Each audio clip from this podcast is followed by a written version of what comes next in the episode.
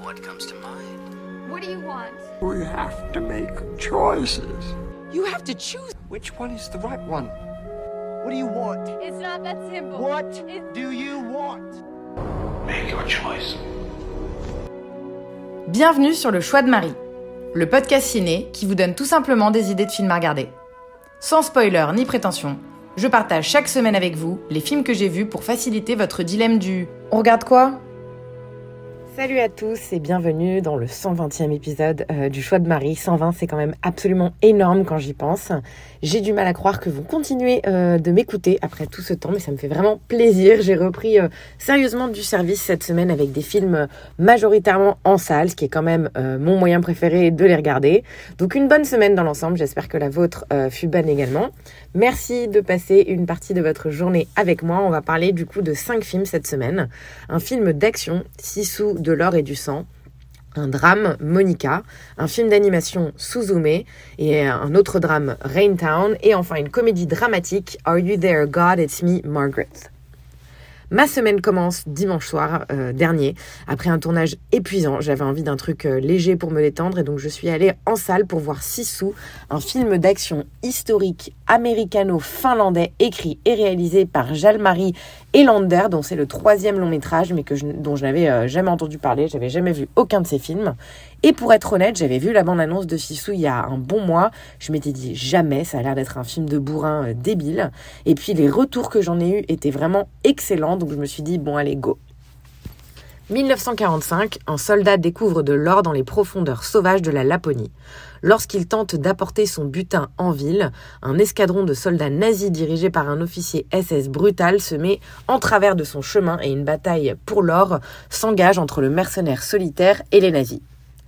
Première bonne nouvelle, le trailer est très mal construit. J'imagine que le but était d'en mettre un peu plein la vue pour motiver les spectateurs américains à se rendre en salle. D'autant que les scènes de bagarre ne sont finalement pas si nombreuses que ça.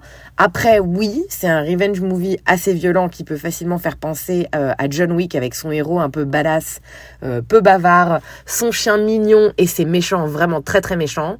Le réal euh, fait un très très bon job, je trouve, dans ces scènes de bagarre. Euh, la mise en scène est vraiment très cool et forte en moments mémorables qui font euh, bruyamment réagir la salle. J'annonce, le style ici, c'est plus brutal que John Wick, c'est viscéral, c'est gore. Moi, je kiffe, mais c'est vrai que c'est pas pour tout le monde. Visuellement, j'ai également été conquise. Sissou a beaucoup d'un Far West nordique avec de beaux paysages vides où les hommes s'affrontent sans pitié par cupidité et vengeance. C'est un mélange de calme et de violence. Moi, ça me va plutôt bien et c'est un film qui a assez peu de dialogue où la majorité de la narration passe donc par la construction de ces images et, du coup et des plans. Et sur ce plan, sans mauvais jeu de mots, euh, c'est vraiment très très très réussi. La composition est impeccable. Il y a une jolie palette de couleurs qui nous plonge immédiatement dans la Laponie désertique d'après-guerre. Le casting est par ailleurs impeccable, que ce soit euh, le soldat euh, finlandais tout seul comme toute la troupe de SS. Ils ont tous la gueule de l'emploi et matchent parfaitement euh, ce qu'on attend en fait de leur personnage. Mais alors là, et on arrive vraiment au gros gros point noir du film, je ne comprends pas pourquoi est-ce qu'ils parlent anglais tout du long. C'est terrible, ça me sortait totalement du film d'attendre des SS parler un mauvais anglais avec un pseudo accent allemand tout ça, in fine, pour attirer à nouveau une audience d'Américains qui ne veulent pas lire de sous-titres. Alors que vraiment, euh, il y a 10 lignes de dialogue dans le film, c'était pas la mer à boire. Ça m'a énervé au plus haut point et je trouve que ça sort totalement le spectateur de l'univers dans lequel on est censé être. Voilà, voilà, un film sympathique, clairement. Je me suis pas du tout ennuyée, j'ai même plutôt pris mon pied. Après, c'est pas non plus inoubliable comme film. Je pense que c'est à voir une fois si vous avez envie d'une petite dose de violence et de testostérone, mais ça s'arrête là. Sissou, il va sortir le 21 juin prochain au cinéma en France. Donc rendez-vous en salle à ce moment-là si cette petite chronique vous a intrigué. Deuxième film de la semaine, c'est une autre projection en salle, cette fois-ci en avant-première, pour aller voir un film dramatique américano-italien réalisé par Andrea Palaoro pardon, et sorti en 2023. Il s'agit de son troisième long métrage, mais dès le début de sa carrière, c'est un réalisateur qui a su amasser les prix. C'est encore le cas ici parce que son film a reçu euh, beaucoup de critiques positives et donc j'ai eu envie d'aller le voir. Le synopsis est très simple. Une femme transgenre retourne dans sa ville natale en Ohio, dans le Midwest, afin de s'occuper de sa mère mourante. Rien de très gai dans ce film. Je préfère par commencer à annoncer ça. On apprend que bien des années avant, elle a quitté l'Ohio pour Los Angeles, rompant tout contact avec sa mère et son frère Paul. Par ailleurs, on sent euh, intuitivement que c'est une femme qui a beaucoup souffert, qui a cherché l'amour sans jamais réussir à nouer des liens euh, affectifs sains avec qui que ce soit. On est dans un mélodrame sur le papier, mais pas traité en tant que tel parce que rien n'est dit dans Monica, tout est suggéré, on ne parle d'ailleurs jamais de sa transition directement, c'est toujours sous-entendu mais pas dit. Pour la petite histoire, le copain avec qui je suis allée voir le film n'avait même pas compris à la fin euh, que ça parlait de ça et qu'il s'agissait d'une femme, qu'il s'agissait d'une femme transgenre. Il y a vraiment très très peu de paroles dans le film. Ce sont des plans qui racontent euh, à nouveau toute l'histoire et de manière très efficace. Je dois l'avouer, c'est vraiment euh, splendide sur le plan visuel et une vraie leçon de cinéma sur comment composer des plans forts et symboliques. Après, ça reste vraiment vraiment lent comme film. La plupart des scènes sont tournées en plan séquence avec audace et poésie certes, mais ça donne pas un film qui est ultra rythmé. Tout est dans l'ambiance et dans le ressenti, mais faut pas s'attendre à un film plein de romandissements. Il y a d'ailleurs plein de questions auxquelles on n'aura jamais de réponse dans le film. J'ai adoré, moi, la fin, cela dit, euh, notamment le message euh, que le film fait passer, même si, bon, il y a beaucoup de choses qui restent en suspens. Une autre grande force du film, c'est bien évidemment son cast, à commencer par Trace Lynette, d'une beauté à couper le souffle, qui parvient à immédiatement nous faire ressentir de l'empathie pour le personnage de Monica, et ce, simplement par des regards. Elle forme un duo d'une force rare avec Patricia Clarkson qui joue sa mère mourante. On sent vraiment euh, l'amour authentique qui lie les deux femmes à travers de simples regards à nouveau. On apprécie aussi que ce soit un film trans qui n'est pas sur le sujet de la, transition, de la transition, mais juste sur les liens familiaux.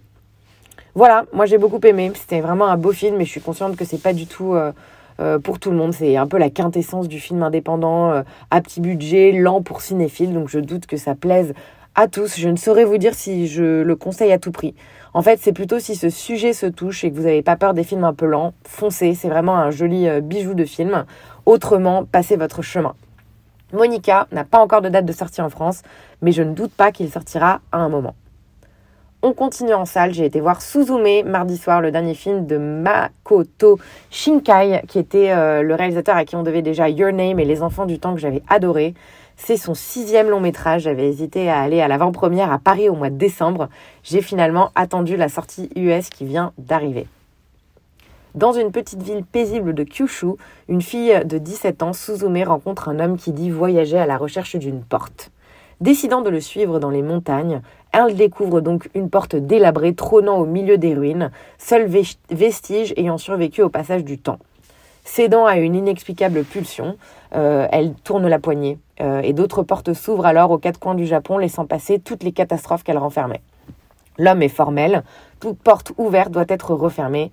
Suzume va donc entamer un périple afin de refermer toutes ces portes.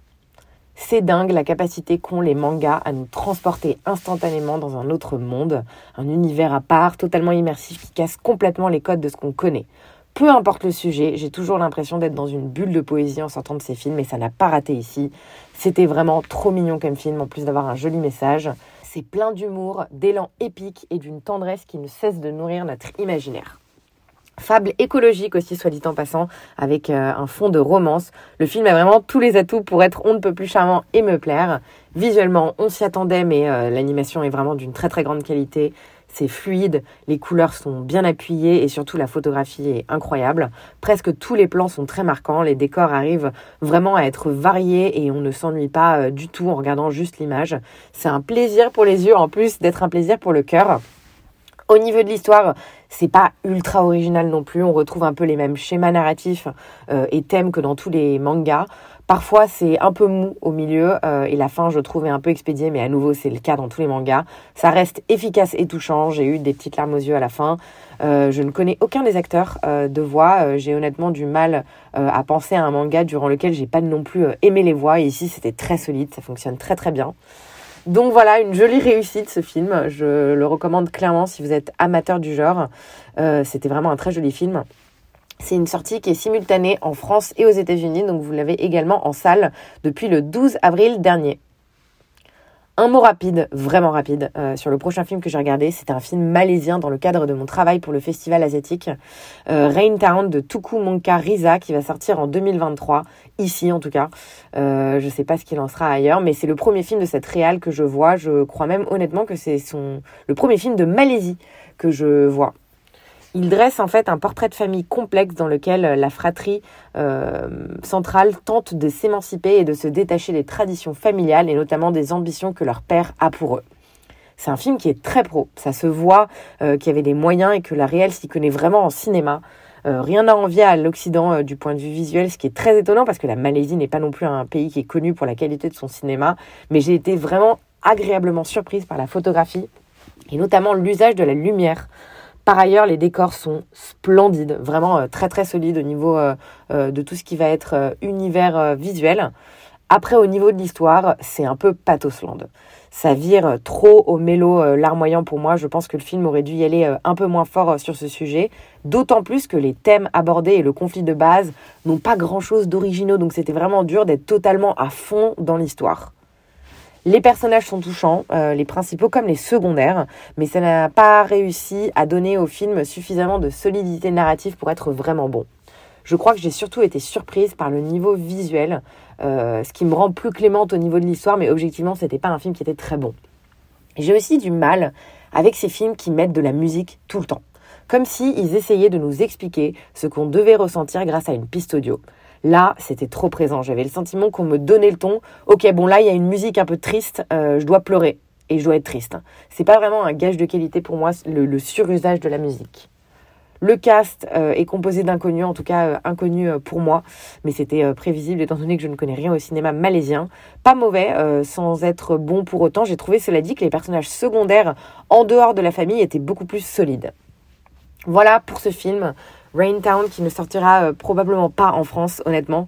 J'ai même pas trouvé de page hallucinée à la fin de cette euh, critique. J'ai honnêtement hésité à en parler, c'était un peu par principe cette petite chronique. C'est pas un film que je recommande, il est assez anecdotique. Dernier film en salle, une comédie dramatique coming of age, un genre que j'aime tout particulièrement et je trouve que c'est un des genres qui touche le plus de spectateurs. Le film s'appelle Are You There God? It's Me Margaret. C'est le deuxième long métrage de Kelly Fremont Craig qui avait déjà réalisé The Edge of Seventeen que j'avais pas vu mais dont j'avais entendu beaucoup de bien. Donc je me suis chauffée pour aller voir ce dernier, adapté d'un roman best-seller du même nom de Judy Bloom. Margaret Simon, une jeune fille déménage avec sa famille de New York à Farbrook dans le New Jersey. Elle a grandi entre une mère chrétienne et un père juif. Elle prie un Dieu et elle s'imagine que ce dernier la surveille en permanence. Parallèlement à la recherche de sa foi personnelle, son corps change, elle observe avec curiosité le club secret dans lequel les autres filles de son âge parlent de garçons, de soutien-gorge et de menstruation, et on va la suivre dans cette période de transition. Je crois que je m'attendais à un film un peu moins ado.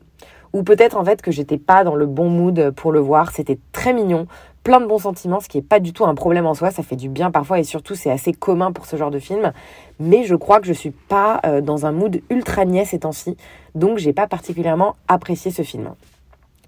Tous les éléments du coming of age y sont. Les ados, ils évoluent tous autant que leurs parents. Les messages euh, à retenir sont clairs, ils sont accessibles à tous et surtout euh, très parlants. Ça a vraiment tous les ingrédients pour être réussi et je crois que j'ai pas vraiment de critique à émettre sur ce film. Les plans sont beaux, les décors aussi, les personnages sont tous touchants sans être trop stéréotypés, un petit peu mais pas trop. Je pense en fait que juste ça me parle moins qu'avant ce type de film, ou peut-être pas dans cette période de ma vie. Ce qui m'a motivé, c'est aussi avant tout euh, le cast. Rachel McAdams, qu'on voit euh, camper ici un rôle de maman, c'est cool, ça change. Elle mûrit avec euh, grâce et ses rôles aussi, elle est vraiment hyper touchante. Cathy Bates en grand-mère, elle est tout aussi formidable. De toute façon, elle sait absolument tout faire. Benny Savdi, que j'aime décidément euh, tout autant en tant que réalisateur qu'acteur. Et la jeune Abby Ryder Fordson, la révélation du film, qui avait pas mal de pression sur ses épaules et qui a su délivrer une performance mature et efficace. Si vous kiffez Juno, je pense que vous allez aimer ça. C'est euh, un peu plus jeune euh, au niveau de l'âge, mais c'est le même mood et le même délire, un peu passage à l'âge adulte. Cela dit, je trouve pas de date de sortie en France pour le moment pour Are You There, God, It's Me, Margaret. Euh, c'est assez ricain comme film, donc c'est pas impossible que ça sorte direct sur des plateformes de streaming. Restez alerte si vous êtes tenté. Je pense que c'est vraiment un bon film, mais que juste j'étais pas dans le bon état d'esprit pour le pour l'apprécier.